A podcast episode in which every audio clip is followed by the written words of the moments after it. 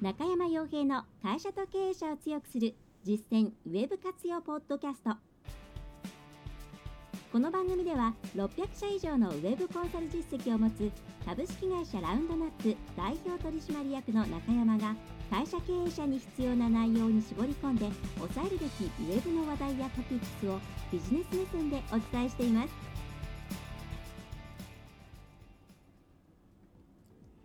皆さんこんにちは。ラウンドナップコンサルティングの中山です。それでは本日も会社と経営者を強くする実践ウェブ活用ポッドキャストを始めていきたいと思いますのでぜひとも最後までお聞きいただければと思います。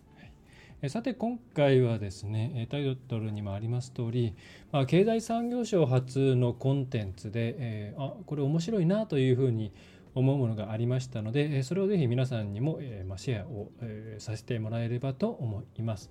まあ、なかなかこういう国が発している情報というのは、うん、まああんまりこう露出されていないそんなに意識してですね国の方もえ見てみてっていうふうにアピールしていないっていうこともありますし一般のニュースサイトとかに載らないですよね。えー、なんですけれどもうんまあ、中小企業関係のさまざまな情報とかっていうのはやっぱり経済産業省とか中小企業庁のところに基本的には載っていますので、えーまあ、私は本当によくチェックをしています。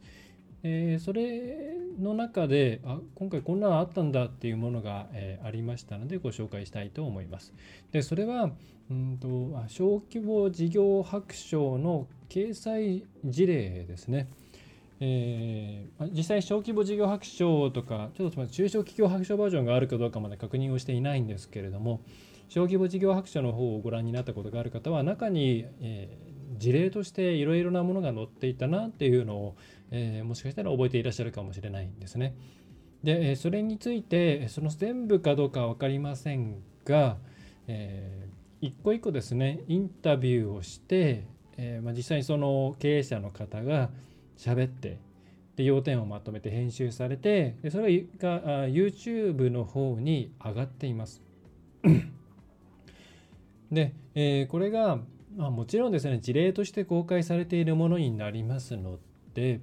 まあ、ある程度の、うん、成功者バイアスというか生存バイアスというものが、えー、かかっているものではあるんですけれども、まあ、とはいえうん非常にそのタイムラインが含まれている面白い情報になってます。え、タイムラインが含まれているっていうのはどういうことかっていうと、これはあの動画の教材を先に見ていただいた、え、ラウンドナップウェブメソッドのを見ていただいた方は、え、ああ、あれだねっていうふうに思ってもらえるかなと思うんですけれども、ま、つまり、え、物事、すべての商売にならないですね、ストーリー性が大事だっていうところ、これ前回のポッドキャストでもお伝えしたと思うんですけれども、え現在だけではなくて、将来どういうふうにしたいのか、どういう事業展開を想定しているのかという未来の部分、それからなぜそれを行ったのかまた今ねこうやって事例に乗ったっていうその、えー、やってきたこととか、まあ、なんでそれをやったのかっていう過去の部分ですね。この過去現在未来というタイムラインの情報この3つが揃っていると非常に情報としては価値がありますしまた情報の、えー、出している人に対しての信頼度とか理解度も深まっていくわけなんですが、まあ、それが、あのまあ、意識しているかしていないか分かんないんですけれどもこの経済産業省が出している動画集ですね。の方に、うん、載っているのでぜひこれ、え、見ていただきたいなと思います。でも先に見方をお伝えしてしまうと、えー、ま、経済産業省の方で結構動画を出しているんでえー、経済産業省っていうか、まあ、チャンネルのユーザー名としては、えー、MITI、えー、チャンネル MITI で多分経済産業省の略なのかな？と思うんですけど、えー、の中に、まあ、たくさん動画がありまして何本あるんだろうな、えーまあ、本当に内容としては えー、こういう中小企業関係の施策の内容もあれば、まあ、本当に、えー、記者会見の内容とかですね、えー、産業に関しての話とか子どもデーの話とかいろんなものがありますのであのおすすめは Google の検索窓の方にですね小規模事業白書掲載事例というふうに、えワードを入れてでそして、えそうすると、えまあ、そのまま見ると上の方にいくつか動画が並んでるっていうだけだと思うんですけどあのもっと見るっていうところで動画ですね動画のみを検索するっていう形にしていただくと2015年版と2016年版の主要な動画がバーッというふうに出てくると思います。まあ、これを、まあ、YouTube の方でもちろん検索同じように検索してもらっても OK ですね。はい。で、まあ、2016年版で止まっちゃっているんで、まあ、それ以降アップされないかなって楽しみにはしているんですが、まあ、今のところ、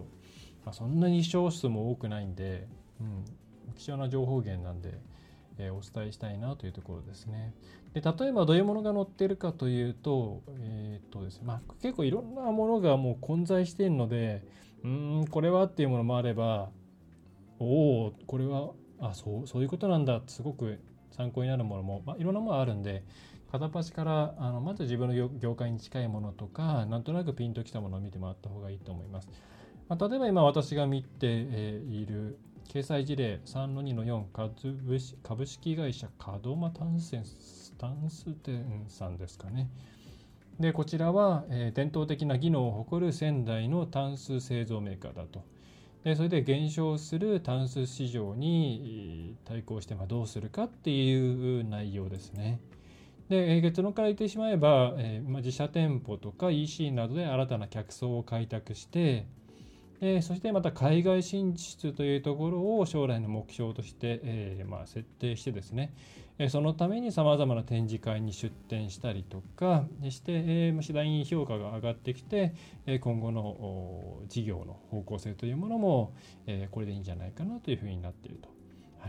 で今みたいな内容を本人の口からですね、まあ、編集した形で、まあ、本人とかご本人様ですね代表の方の声で3分とか4分とかでまとめられていて、まあ、これずっと聞いていると、うん、やっぱり普通に文字とかになっているものとかに比べたらあそのニュアンスとか喋り方とか、えー、そういったところからあこの辺で苦労したんだなとか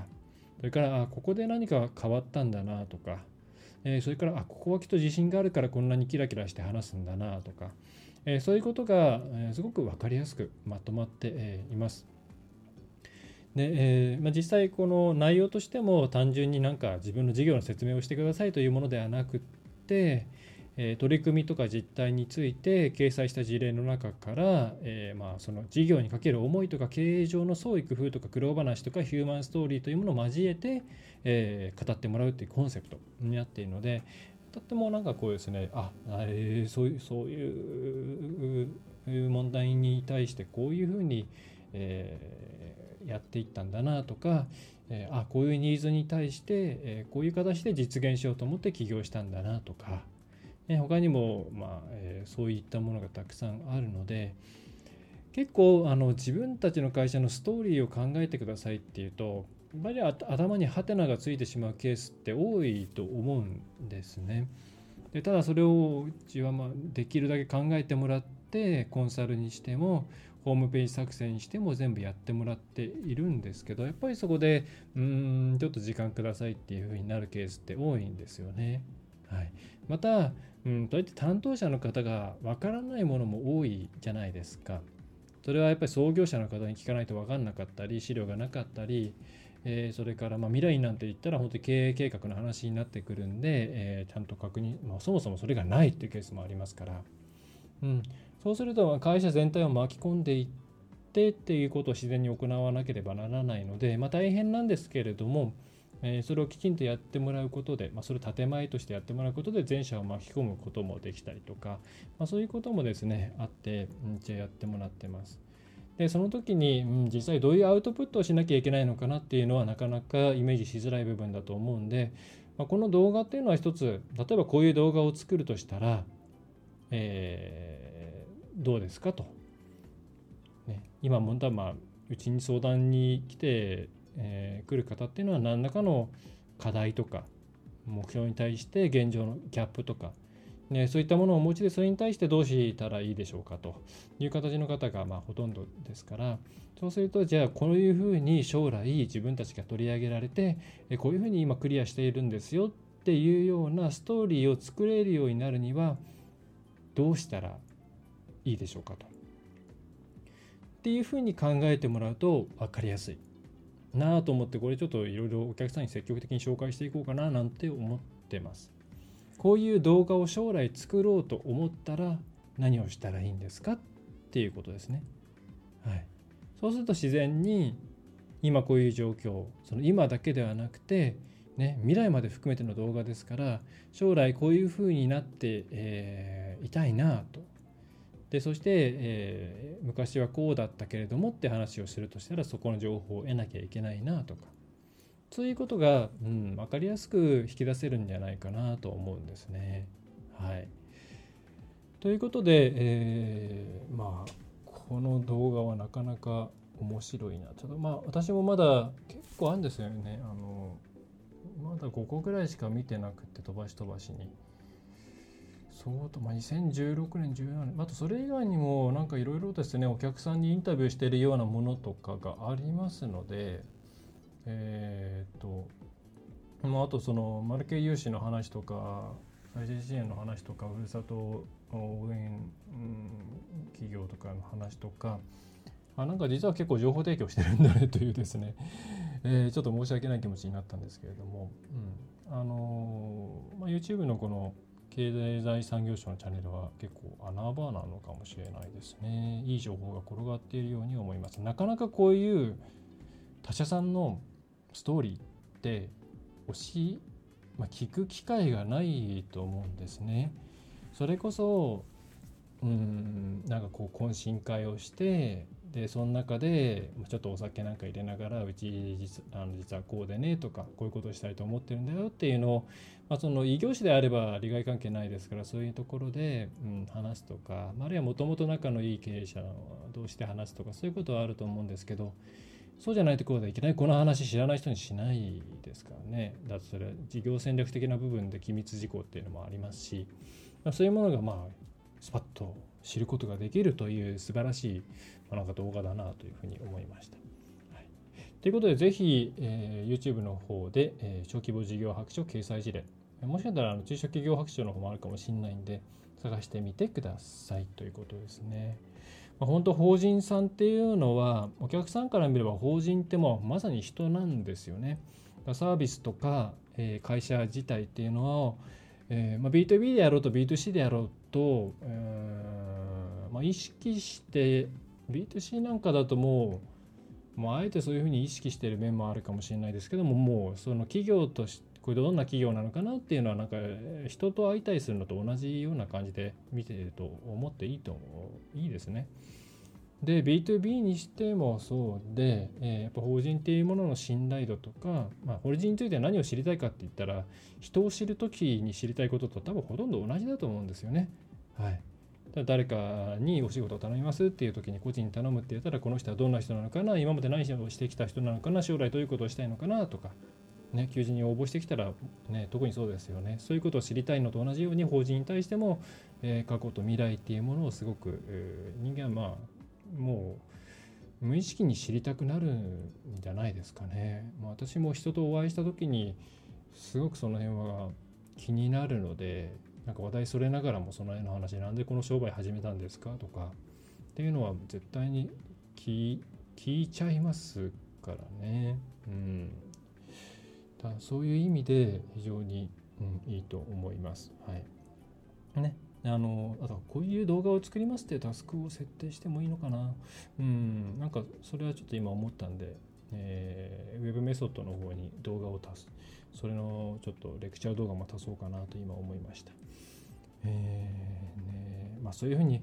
まあ、こういう話をなんで、まあ、今回はこういう自分たちの会社をどう見せるかっていう観点で言うと、えー、ストーリー性を出すこれの重要性っていうのを前回のポッドキャストでお伝えしましたけれども、えそれの一つの参考事例としてまずこれ役に立ちますよっていう話が一つと、えそれから、えこれからそういうものを作りますっていうと、えー、にですね、えーまあ、同じか。そうですね。参考事例になりますよっていう話とそれから他社さんが、えどういう気持ちで今までこうずっと商売やってきているのかとか、まもちろん成功した方のね製造バイアスかかっているものが多いですし人前で話すというところで、まあ、ちょっとねお化粧している部分もあるかもしれないんですけれども結構生々しい本当にちっちゃい会社さんとかなんか含めてのインタビューも多いんであ他ってこういうふうにやってるんだなっていうところ特に経営者の方はですねなんか自分も頑張ろうっていうふうな気持ちになるんじゃないかなってっていうのがあります。私も見ていて、あなんかみんな苦労し苦労してるって、まあ、苦労すればいいってもんでもないですけれども、うん、あ自分ももっといろんなこと考えていかなきゃなというふうに思ったんで、うん、刺激になる動画じゃないかなと思います。だからこういうのって、うん、本当はうちとしてもサービスとして提供しなきゃなって正直思っていて。うちの会員さん同士ってまあ競合する方もいるあ競、まあ、業種としてかぶっちゃうケースがあって、まあ、地域と業種かぶることは絶対にないんですけれども、まあ、あるんでたま、ただなんか、うん、横のつながりみたいなものをうまく作っていけたらいいなって思うんですよね。腹を割って話せる、えー、一応私というところうちの会社っていうものを通じて信頼変な人はいないという前提でなんかコミュニティなんか作れたらいいなっていうのはずっと思ってはいるんですけどいかんせんあんまりコミコミュニティ運営とかを経験してないんで絶対マンパワーいりますからね、えー、ちょっと尻込みしてるところではありますが、まあ、グループコンサルとかやりたいと思ってるんで、うん、その辺のサービスは追加しようかななんて思っています。はいえー、ということで今回のポッドキャストとしては内容としては、まあ、経済産業省さんが経済産業省ですね、えー、が出している、えー、メチメチじゃない MITI チャンネル、うん、というところにあるえーと、掲載事例ですね。これぜひ、え、見ていただくと、経営者の方だけではなく従業員の方も含めて、えー、いろんな刺激になると思います。はい、ビジネスの、まあ、根っこの根幹の部分ですよね。自分たちの会社に対してどういうイメージを持つか、周りに対してどういうふうに発信していくか、えー、そういうのを整理するいいきっかけになると思いますし、えー、それができた後は、じゃあそれがホームページ上で第三者に分かりやすく説明されているのかっていうことを考える。はい、別解もしされていなければ、あじゃあ店から変えなきゃいけないなっていうことで、ホームページの方をですね、ちょっと、えー、根本的に変えなきゃいけないかもしれないですね。はい、実際うちもいろんなホームページ変えて、そういうテイストがちゃんと含まれたものを作っていくと、ね、自分たちが欲しいと思ってるお客さんがやっぱり来ますし、求人にもいい影響がありますし、働いている方々の足並みも揃うっていう、まあ、一粒で何粒おいしいんだっていう状況になりますから、えそういう形でストーリーっていうものをうまく使っていってもらえればいいなというふうに思います。はいえー、ということで今回のえメインテーマは以上になります。え、お知らせとしては、えニュースレターをもう、えっ、と多分発送代行会社さんにこう明日明後日ぐらいには渡しますので8月の頭に行くか行かないかぐらいにはお手元に届くのではないかなと思います7月号ですね、まあ、7月に出して8月に届くという形ですね。今回内容としては、いろいろちょっと話題になっている MEO、まあ、MEO っていうのは日本でしか使ってない言葉で、ローカル SEO ですね、マップの部分ですね、について、えー、きちんとちょっと、えー、ここで押さえておいていただきたいポイントっていうのをまとめています。えー、なので、うん、地域証券の方々はぜひ読んでもらいたいので、えー、今から、えー、申し込んでいただくと個別に配送することができますので、今週から、え今月号から読みたいという方は、ラウンドナップコンサルティングのうんと、ニュースレターの申し込みページですね、をちょっと探していただいて、えー、バナーがあるんで、はい、そこから申し込んでいただければと思います。はいまあ、一応ちょっと事業会社さんが限定ということにさせてもらっています。あと、えー、ラウンドナップウェブメソッド、e ラーニングですね、えー、ラウンドナップのコンサルティングで使っているさまざまなメソッドというものを e ラーニング形式で、えーまあ、見放題、動画見放題、動画がだいたい16時から17時間ぐらいですね、でのものを配信しています。これが月々980円で、まあ、見放題ということで、また月1回メールでの相談も受けられるという状況になっています。えー、よろしければ、えー、そちらもバナーがホームページにありますので、えー、お申し込みいただければと思います。えー、では、というところで今回のポッドキャストは以上になります。最後までお聴きいただきましてありがとうございました。ランドナップコンサルティングの中山がお送りいたしました。えー、暑い日が続きますので皆さんお体にはお気をつけください。